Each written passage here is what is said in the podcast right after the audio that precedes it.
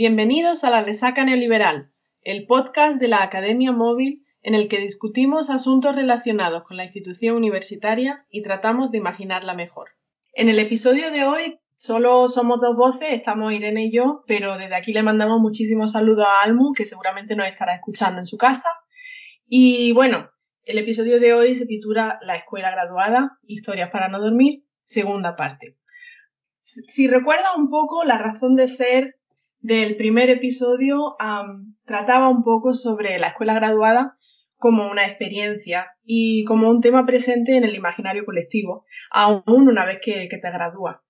Consideramos que esta presencia es sintomática de la especial situación de la escuela graduada como potencial modelo utópico y al mismo tiempo como laboratorio en donde se modelan y se perpetúan algunos de los comportamientos tóxicos dentro de la academia y obviamente la sociedad en su conjunto.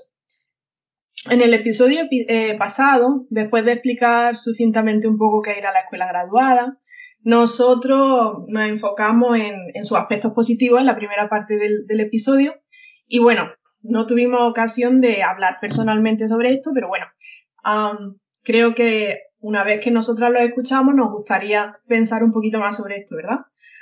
Irene, ¿tú tienes alguna idea? Muchas. Para mí la escuela graduada, bueno, lo hemos hablado muchas veces más en privado que en el contexto del podcast, pero para mí la escuela graduada eh, es una de las épocas más felices de mi vida. Yo aprendí muchísimo de mis profesores, de mis compañeros, conocí gente maravillosa, tanto mm, de nuevo profesores como compañeros, alumnos también, y y bueno, tuve unas experiencias increíbles de colaboración con colegas de otros departamentos, muchísima, muchísimas experiencias y muchísimas actividades mmm, que eran de diversión y de aprendizaje a la vez, que creo que es una combinación maravillosa y que creo que pocas veces se da eh, en, la, en la vida adulta. y, y creo, bueno, para mí eso fue lo mejor de la escuela graduada. Sí, y, yo creo que estoy también de acuerdo contigo en que fueron, y parece que una habla como si hubiese pasado un siglo y medio, que en verdad las dos yo creo que lo tenemos relativamente reciente, ah, pero fueron seis años en mi caso de una dedicación exclusiva a la enseñanza y al aprendizaje, em, en donde, bueno, obviamente una pues limpia su casa, pone lavadoras, cocina y tal, pero tiene la exclusividad de del tiempo para enfocarse, para descubrir cosas, para conocer a otras personas que son muy interesantes, otras personas, pues mira, no coincides tanto, son interesantes pero no te interesan tanto. y sobre todo esa sensación de comunidad, de sentarte a discutir libros y, también pues el agobio, ¿no? De decir, oye, pues mira, estamos todos en esto y, vamos a tirar para adelante y, seguro que al final del camino pues encontramos algo maravilloso, ¿no?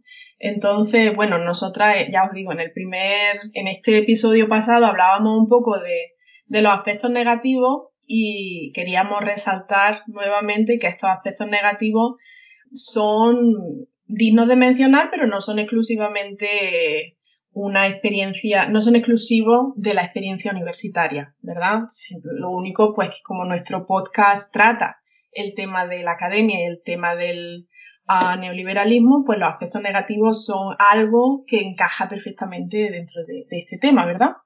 Sí, y un poco por recopilar, por continuar nuestra recopilación, algunos de los puntos que estuvimos trabajando, sobre los que estuvimos reflexionando en el episodio, episodio pasado, fue la cuestión del trabajo, el reconocimiento del trabajo graduado como trabajo o no trabajo y la explotación de dicho trabajo, ¿verdad?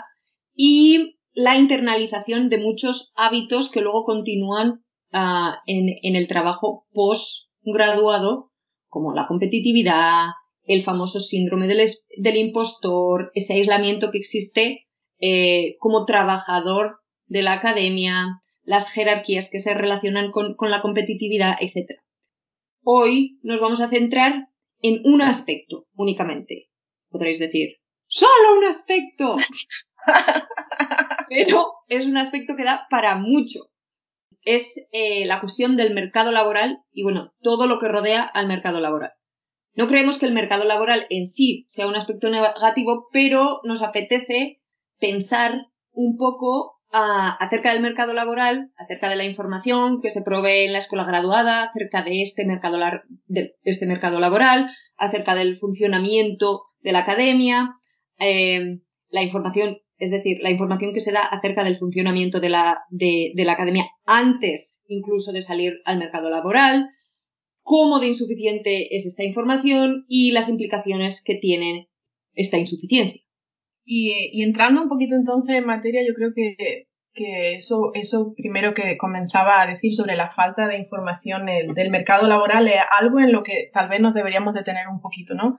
Entonces, eh, hay que llamar la atención cómo en, la mayoría de los programas graduados de los Estados Unidos o de, de estas especializaciones existe una falta de información a los estudiantes que se están preparando para salir al mercado laboral de decir, bueno, que cómo está, cuáles son las implicaciones que tiene el ir, cómo te puedes preparar, etc. Eh, la mayoría de los casos se suele desviar un poco la atención hacia, bueno, un career advisor o algo así dentro de la propia universidad. Entonces, oficinas en donde te ayudan a revisar tu currículum o te ayudan a escribir tu carta de, de, de interés, etcétera, ¿no?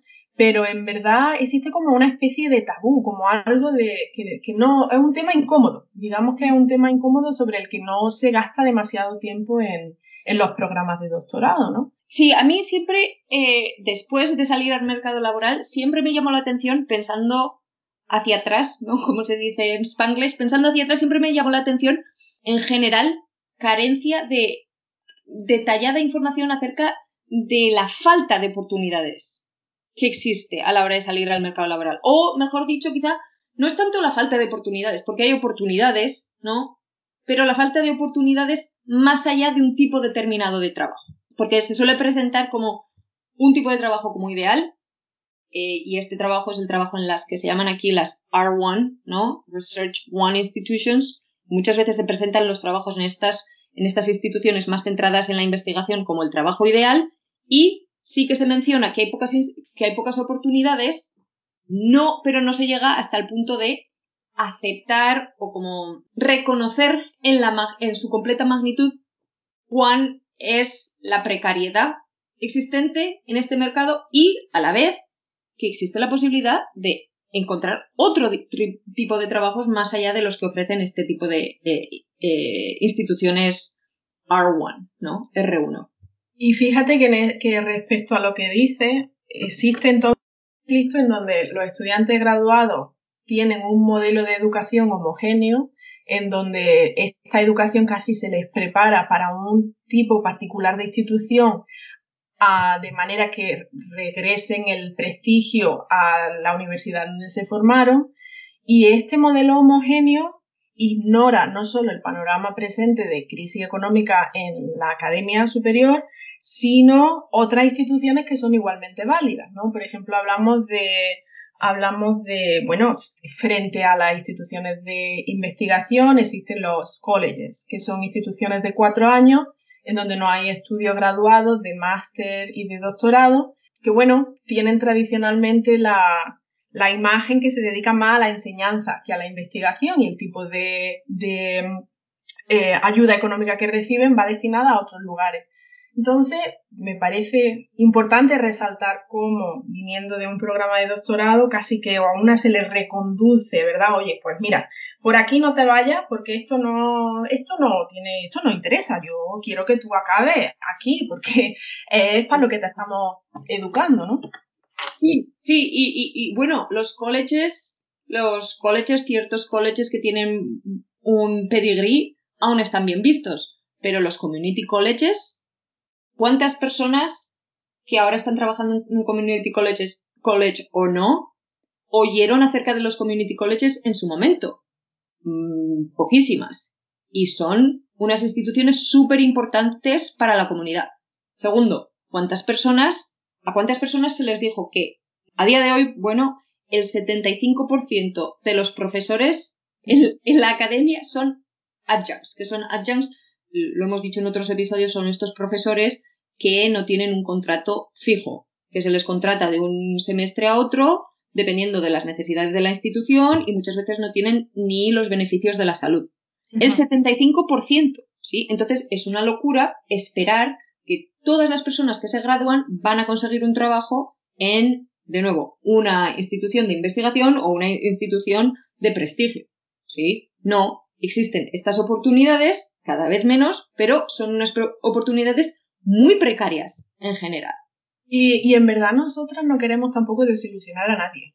O sea, no queremos traer aquí negativos, pero sí, o sea, lo, en lo que sí que queremos hacer énfasis es en la falta de transparencia o en la, mm, diga, no, tampoco a lo mejor falta de transparencia suena, suena un poco incriminatorio, digamos en el poco interés de mostrar un panorama laboral realista cuando se empiezan estos estudios, ¿no? Y no sé si a lo mejor a la universidad no le interesa mostrar esto para que los estudiantes graduados salgan corriendo, pero, pero sí que sería buena idea y, yo creo que tanto, tanto con eso se nos olvida mencionar la, posibilidad incluso de salirse de la academia, ¿no? la completa desinformación que existe en algo que se llama carrera alternativa o alt-tax.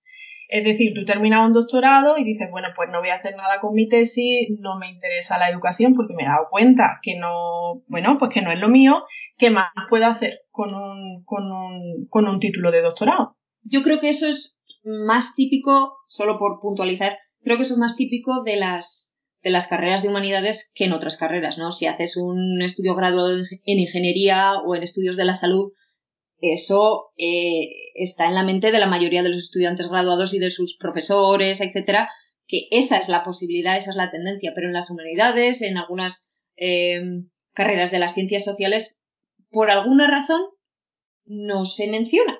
Y eso repercute negativamente, que es el mayor problema que yo veo en la calidad de vida de los estudiantes, ¿no? de estos estudiantes graduados. Y en relación a ello, una cosa que también creo que deberíamos mencionar es la, es la cuestión de que parece, no, no creo que sea la razón, pero parece de mal gusto hablar de cuestiones de dinero.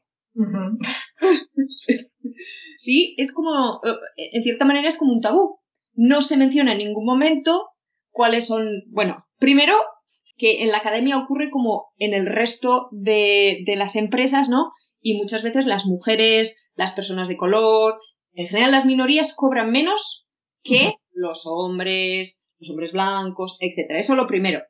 Segundo, el hecho de que se puede negociar, que cuando uno va por un trabajo, puede negociar. También el hecho de que, dependiendo del departamento en el que se enseñe, se cobra más o se cobra menos. ¿Sí? Todas esas cosas que son parte del trabajo, porque es un trabajo lo que hacemos, ¿sí? no se mencionan que yo creo que está un poco en relación con lo que hablábamos también en otro episodio, de que el trabajo que nosotros hacemos, porque supuestamente es trabajo placentero, no se puede relacionar con el trabajo, tal y como conceptualizamos hoy el trabajo, y por tanto, eh, eso del dinero está afeando. Y también conectado con eso, como en una entrevista del trabajo resulta poco profesional cuando preguntas cuál va a ser tu carga lectiva o, incluso cuando estás en el proceso de solicitar un trabajo que dices, bueno, ¿cuántas clases voy a tener que enseñar? Que está conectado también obviamente con el dinero, ¿no? Pero, pero bueno, y dices, ¿por qué? ¿Por qué esto es tabú? En verdad yo necesito saber cómo me voy a distribuir el tiempo, cuántas clases voy a tener, cuánto tiempo voy a poder dedicarle a, la investigación y, se, se conceptualiza como falta de profesionalidad. No, es que esto no, esto no tienes por qué preguntarlo, porque como tú amas tu trabajo, pues mira, si te ponemos a enseñar cinco clases, pues cinco clases que tienes que enseñar. Oye, pues igual no.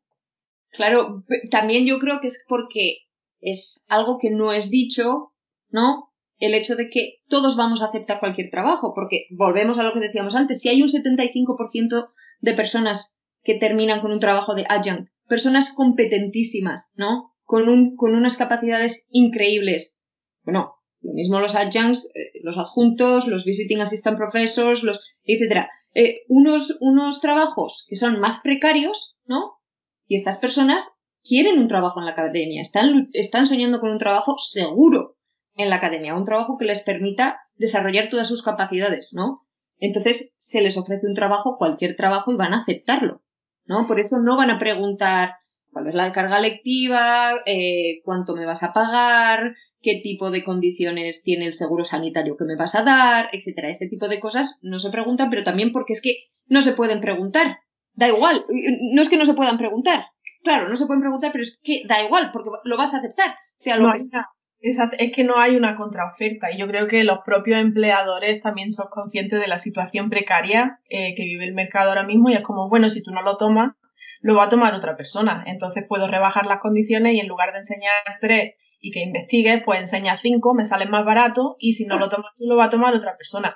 Es una forma muy cruda de plantearlo, pero en verdad en cuestiones laborales y en cuestión de mano de obra es lo que hay, ¿no? La banca siempre gana y si no lo tomas tú, como no hay un sindicato, digamos, que uh, homogeneice cuáles son las condiciones mínimas de empleo que se debería tener, porque eso obviamente uh, limitaría la libertad y todo lo que nos hacen creer en este país, pues claro, obviamente, pues sí, enseñamos cinco clases y tienes que enseñar eh, español y lingüística y un poquito de esto y también saber un poquito del otro. Oye, si ya sabes chino mandarino, ya.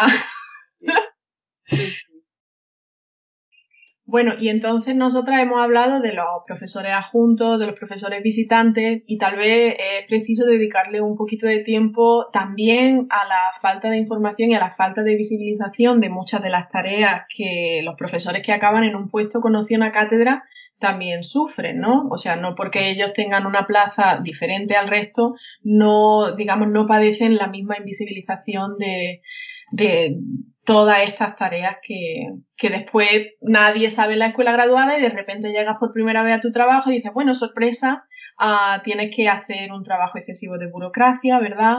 Uh, tu, tu, investigación es importante, pero ahora, bueno, pues tienes que balancearla con otro tipo de responsabilidades. Y, y en último aspecto, cómo existe una falta de visibilización de cómo la universidad prácticamente te trata como un empleado de cualquier otra empresa, ¿no? A mí me parece que eso es lo, fundamental. A mí me parece que, bueno, que no estamos diciendo nada nuevo, pero creo que es súper importante, muy importante, visibilizar el hecho de que la academia, y esto lo hemos dicho en otros momentos, uh, es una empresa y funciona como una empresa, pero es increíble el hecho de que en ningún momento en la escuela graduada se mencione esto. O sea, uno, conforme avanza en su carrera académica, empezando en, en la escuela subgraduada, va descubriendo que ese trabajo que él o ella pensaba que iba a tener como profesor no se parece en nada al profesor de la famosa película de Robin Williams, El Club de los Poetas Muertos. No, es más parecido a un operador eh, como el de Charlie Chaplin en tiempos modernos. Estás corrigiendo, corrigiendo, corrigiendo, corrigiendo, corrigiendo, corrigiendo, corrigiendo, corrigiendo, y a nadie le importa si el producto de tu trabajo, o bueno, estoy exagerando, a nadie le importa, pero importa muchísimo menos si el producto de tu trabajo es de calidad que que cumplas con una serie de mmm, como de metas, ¿no? Eh, eh, eh, burocráticas en el sentido de que, bueno, ya he corregido todos los exámenes, bueno, ya he mandado un artículo, bueno, ya he ido a, tantas reuniones. Bien, semestre terminado. La imagen que comentas de la, de la película de Chaplin, que a mí me encanta, me hace pensar en la oposición entre el idealismo y el mecanicismo. Y cómo en verdad cuando nosotros entramos en la escuela graduada no se nos, no se imagina que nuestro trabajo se vuelva, se convierta, llegue a convertirse en un aspecto mecánico y cuantificable.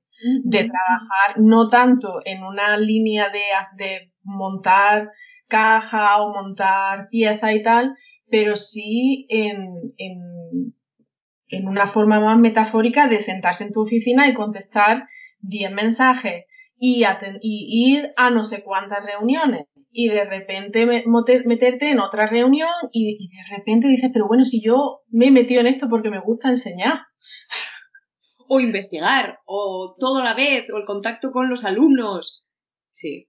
Entonces, bueno, uno de los aspectos que tal vez para dar un poquito más de detalle sobre este trabajo excesivo de la burocracia es lo que aquí se llama, perdón, perdón, lo que aquí se llama servicio, ¿no? Y en verdad es algo que no se menciona en la escuela graduada, algo que, bueno, te dicen investigación y enseñanza, dependiendo del tipo de institución al que tú vayas a trabajar, una tiene más, más protagonismo que la otra, pero la cuestión de servicio mm, yo creo que es el gran desaparecido de los programas de doctorado que aparece por sorpresa cuando una llega al trabajo y dice, bueno, pero ¿esto qué es? y bueno, en verdad es una cantidad de trabajo que requiere tiempo y, bueno, no sé, Irene, si tú quieres añadir un poco más sobre esto. No, no, me parece eh, que, lo has, que lo has resumido, que lo has resumido muy bien. Hay personas, es cierto que este tipo de servicio les gusta y, que, bueno, pues como, como en la enseñanza se va aprendiendo conforme se va haciendo, ¿verdad? Y, y, les supone, pues quizá les supone una fuente de placer porque es muchísimo más cuantificable que el trabajo de investigación, entonces no puedo entender esa, esa parte, pero para la gran mayoría el servicio, el servicio, este tipo burocrático no es lo que más nos llena, ¿no? y creo que que en parte por ello, y bueno, por toda la serie de cosas que hemos mencionado antes, esta falta de información tiene efectos muy fuertes en la salud mental, ¿verdad? En la energía que se pone frente al trabajo, en la motivación, sí, en la motivación. Eh, y, yo noto que existen mm, colegas en otras instituciones ¿sí? Que pues están muy desmotivados, que tienen poca energía, pues yo creo que en parte por otras razones que no son el, enfoque del, episodio de hoy, pero en parte también por esta, este choque que se experimenta eh, al llegar al trabajo que, que, destruye todas esas ilusiones que uno tenía, ¿no? Todos esos, todas esas ideas que uno tenía de cómo iba a ser el trabajo y sobre todo teniendo en cuenta que, claro, mm, los años de profesionalización que nosotros llevamos eh, son equiparables a las de un médico eh, en la mayoría de los casos, ¿no? Entonces, no es que de, repente de la noche a la mañana digamos, oye, pues esto de ser profesor de universidad parece buena idea, ¿no? Es una, es una como una dedicación o, una cantidad de tiempo que se pone con la esperanza de un futuro, ¿no? No con, sorpresas constantes que te vienen de izquierda a derecha, ¿no? Y no me puedo imaginar eh, en el caso de aquellas personas que de verdad tienen el sueño, o sea, digo de verdad, que, tienen el sueño no de una, carrera alternativa a la academia, sino de una carrera en la academia y después de 20 años, y no exagero porque existen estos casos, 20 años de eh, trabajo de adjunto tienen que dejar la academia para trabajar en otro campo que no es al que se han dedicado con todo su esfuerzo, con, todo su, con toda su pasión. Sí, en esos casos el efecto emocional, aparte del efecto material, es abrumador. Entonces, en este contexto, ah, es normal el surgimiento y la proliferación y ganancia de los académicos, de academic coaches o entrenadores académicos como por ejemplo el profesor eh, The Professor is In ah, o también the National Center for Faculty Development and Diversity, uh, etcétera. Existen muchos y no vamos a hacer aquí una lista innumerable, pero sí que nos interesa analizar un poco la conexión que existe entre el panorama laboral y el surgimiento de esta empresa. Y yo creo que el caso de The Professor is In, que bueno, es el nombre de eh, Karen Kelsky, que es em, la autora de este libro que se llama The Professor is In, que tiene un blog, ah, tiene, tiene em, bueno, todo, todo un, toda una empresa en torno a la ayuda de estos estudiantes graduados.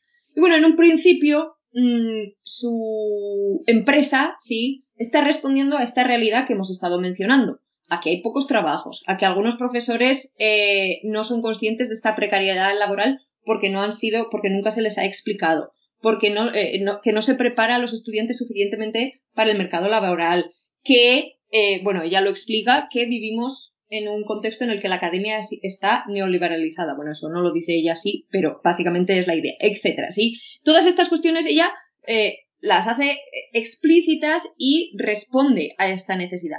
Y presenta su libro, su blog, sus, su, toda la cantidad de packages, como paquetes que ella ofrece para ayudar, los presenta como una receta. Ella dice que no lo presenta como una receta mágica, pero sí que lo presenta como una receta mágica porque te dice, tienes que hacer A, B, C y entonces tendrás la, eh, la carta de recomendación o, la, o el, el currículum vitae perfecto. Y si haces C, D y F, entonces mm, ya la, la has.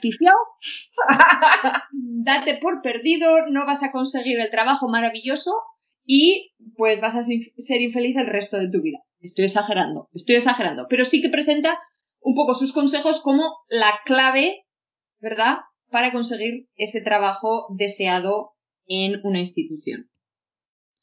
Y en este contexto, entonces, yo creo que tanto, tanto el libro como nosotras compartimos diagnóstico, pero lo que sí que nos interesa resaltar es un poco cuáles son las, digamos, lo que sale de este análisis compartido.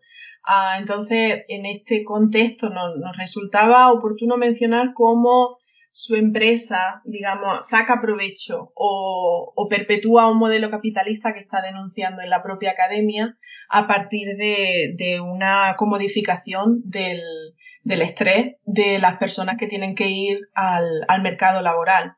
Los precios son desorbitados, entonces resulta un poco paradójico que ofreciendo una serie de productos para unas personas en un ámbito laboral que ya es, precarizado, unos paquetes que eran como de 500 dólares, no sé, entonces como queremos mencionar un poco cuáles son las contradicciones ¿no? entre este diagnóstico que ella hace y cuáles son las medidas que ella toma para, digamos, contrarrestar cuáles son las consecuencias. Sí, sí, no, es que es increíble. Yo no sé si lo llamaría contradictorio mm, mm, porque me parece que, que, que bueno, es contradictorio y también es crítico, ¿no? ¿Qué se espera de una persona? Porque esta, esta, esta mujer, eh, doctora, ah, ha trabajado en la academia. Se espera un, pensamiento crítico, ¿verdad? Una carencia absoluta de pensamiento crítico. O sea, el ofrecer mm, un paquete acerca de cómo escribir un artículo por 585 dólares, ¿sí? O el hacer eh, la suscripción al podcast, a su podcast, porque tiene un podcast por 5 dólares, ¿sí? Presentando esta, esta, receta mágica que, de nuevo, no es mágica en absoluto, porque mm, no, no consigue trabajos a todas las personas, ¿sí? Y además, presentando como el ideal el conseguir un trabajo de nuevo en ese tipo de instituciones que estábamos mencionando antes de eh, Research One. Ella, a la vez, o sea, hay una contradicción, como tú decías, Nomen, o, una disonancia entre lo que ella dice que quiere hacer y lo que ella realmente hace. ¿no? Ahora incluso mm, el verbo que voy a usar es se aprovecha, porque se aprovecha, ¿sí? De que obviamente hay una carencia de trabajos y ahora lo que te ayuda es a encontrar trabajos fuera de la academia, ¿no? ya la explotación de la explotación, de la explotación total. Y también yo creo que en esa disonancia que hay me parece contradictorio, no sé, como si está en contra de un modelo de educación como ayuda a personas que entren a ese modelo que tú estás criticando. Es como si, no sé, como si un enterrador está vendiendo casa. Pues como que casa me está vendiendo, un nicho en el cementerio. Es como, no sé, son estas contradicciones que cuando hablamos de cuestiones materiales, una nota, dice, pues mira, yo a un enterrador no me voy a comprarle un piso.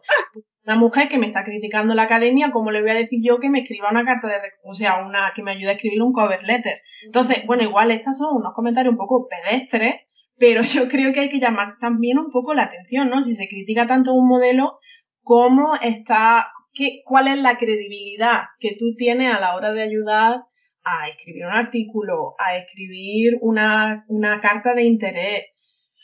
No sé, bueno, también tenemos que mencionar que, esta mujer o esta profesional o esta profesora está haciendo oferta. Entonces, bueno, no sé, tal vez como estamos criticando un poco su modelo, tal vez sería justo que nosotras hiciéramos propaganda y decir que hay New Pandemic Rates.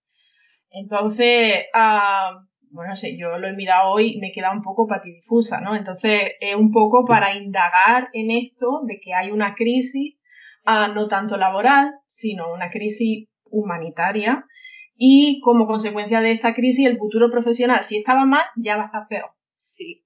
Pero bueno, tenemos nuevos precios para personas que no sabemos si van a tener empleo o no, pero mira, ahí se ve. o sea, en vez, de, en vez de ayudar a no sé, a sobrellevar la situación haciendo más comprensible todo el contexto, sí, dando un apoyo moral y no tratando de beneficiarse económicamente de esta victimización a la que ella contribuye, ¿no? Porque ya te marca como víctima desde el principio, pero a la vez te dice, bueno, mm, yo te voy a ayudar a ser menos víctima dentro de este sistema, eh, podría, bueno, podría buscar alternativas un poco más eh, esperanza, no sé si esperanzadoras, pero menos capitalistas.